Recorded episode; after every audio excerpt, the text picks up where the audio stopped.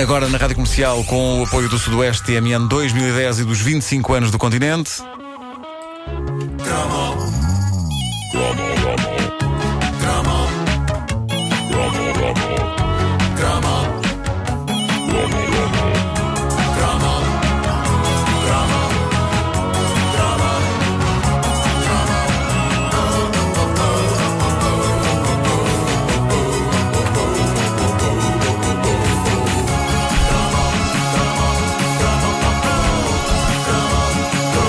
Hão de me perdoar se este cromo foge à normalidade, se parecer escrito mais à pressa, porque estas notas foram alinhavadas em parte esta madrugada, em parte no caminho aqui para a rádio, uh, depois de saber que o plano do António Feio para matar o bicho a rir, como ele dizia, não teve o desfecho que todos teríamos gostado que uh, tivesse. Não era exatamente esta a minha ideia para uh, esta uh, caderneta de cromos, esta edição da caderneta de cromos, mas teria que, que falar disto. O, o desfecho não tu, foi. Desculpa, uh, desculpa interromper-te, mas só para deixar isso vincado, que acho que é importante também para, para as pessoas perceberem porque é que vais por aí numa, numa, numa rubrica que é eminentemente uma rubrica de humor. Para já, porque é uma homenagem a um ator que era também um, uma pessoa que fazia rir Exatamente. Com, com, com, grande gênio.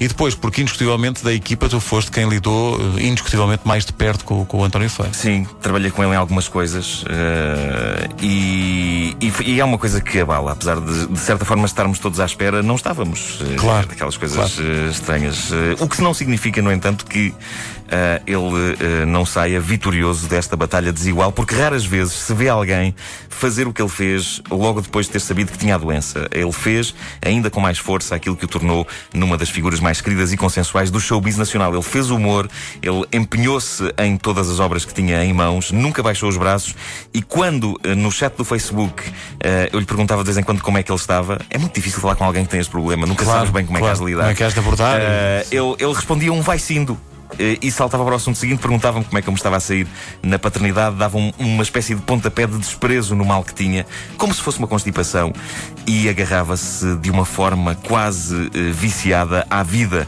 uh, em mais do que um sentido, à vida uh, do meu filho, neste caso particular desta conversa, acima de tudo à vida do neto dele, que nasceu há poucos meses, à vida enquanto algo que deve ser aproveitado e desfrutado até ao último milésimo de segundo, seja num palco, seja em casa, seja onde for. A primeira memória que tenho do António Feio é bastante mais remota que a do início do meu trabalho uh, com ele, o trabalho que deu origem a três das coisas uh, mais importantes da minha carreira. A minha primeira memória do uh, António Feio, que há de ser partilhada por muitos ouvintes da mesma idade, é de o ver num papel comovente e arrasador numa das primeiras novelas portuguesas, Origens. Origens, sim, sim, sim. Em que sim. ele fazia o papel de um jovem toxicodependente, uhum. autodestrutivo, chamado Nando, e o país ficou sem palavras com a intensidade daquela personagem. Muita gente nem sabia bem quem ele era, ele fazia teatro uhum, acima uhum. de tudo.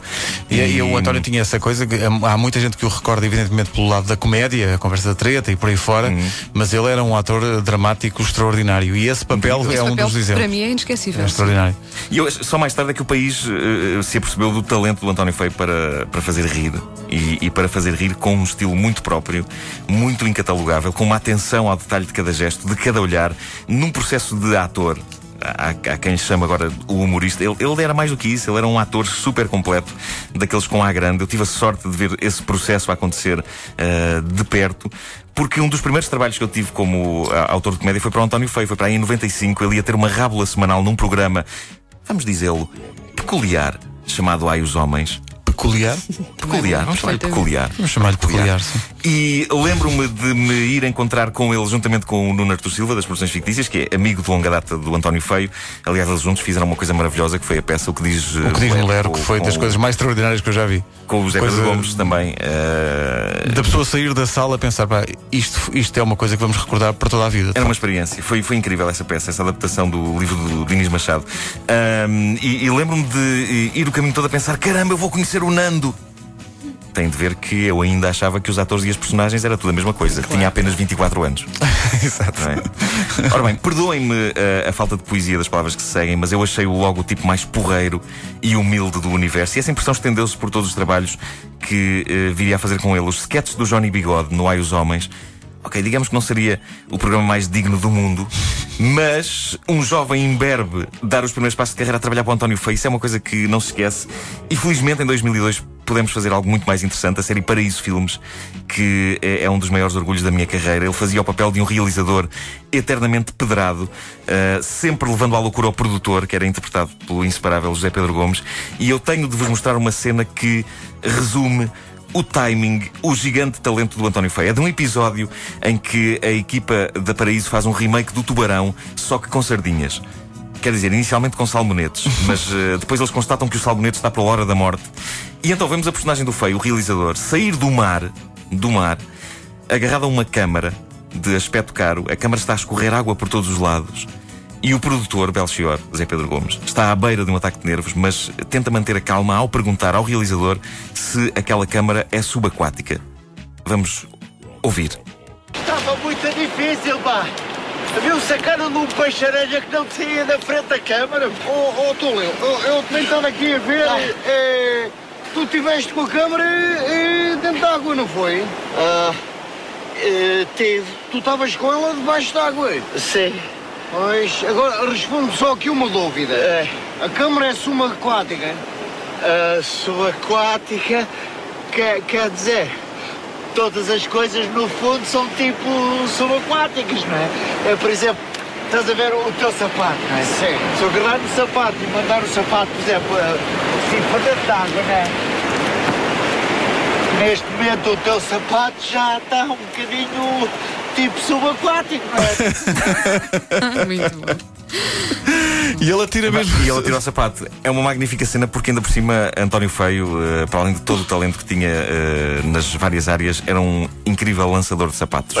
Uh, o sapato desaparece de uma forma super reta no horizonte na água. Eu lembro muito bem desta, desta cena. Block. Eu reencontrei depois o António Feio na peça Os Melhores Sketches do Monty Python, uh, que, que eu adaptei, que ele ensinou de, de, forma brilhante, porque ele era um homem incansável na sede de que as coisas resultassem e de que as pessoas se rissem. E vale a pena despedirmos dele com um sorriso, porque era assim que ele gostaria. Foi isso que ele fez até ao fim. No Facebook, onde ele foi super ativo a conversar com todos os seus fãs e, e a quantidade imensa de, de, fãs que ele tem no Facebook é, é incrível. Foi assim que ele fez nos programas onde foi entrevistado, até mesmo num sketch dos contemporâneos, onde ele não dava uma, uma bufetada na tragédia, dava-lhe um espancamento de três em pipa na tragédia. A terapia do riso deu força uh, até ao fim, porque a verdade é que parecia estar sempre tudo bem para uh, o homem mais simpático, acessível e humilde do teatro e da TV nacionais e que mesmo quando contava uma história inenarrável de tão arrepiante como a recente troca de medicamentos numa farmácia que o ia matando uhum. foi, foi pública, ele contava aquilo como se fosse um número de comédia.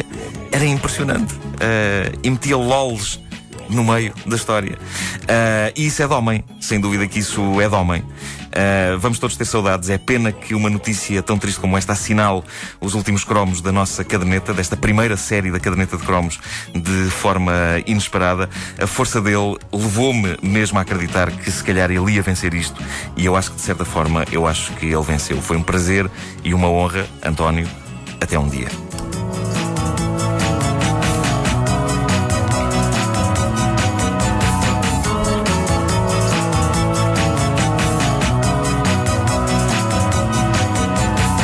Se há coisa que eu costumo dizer é aproveitem a vida e ajudem-se uns aos outros. Apreciem cada momento. Agradeçam e não deixem nada por dizer.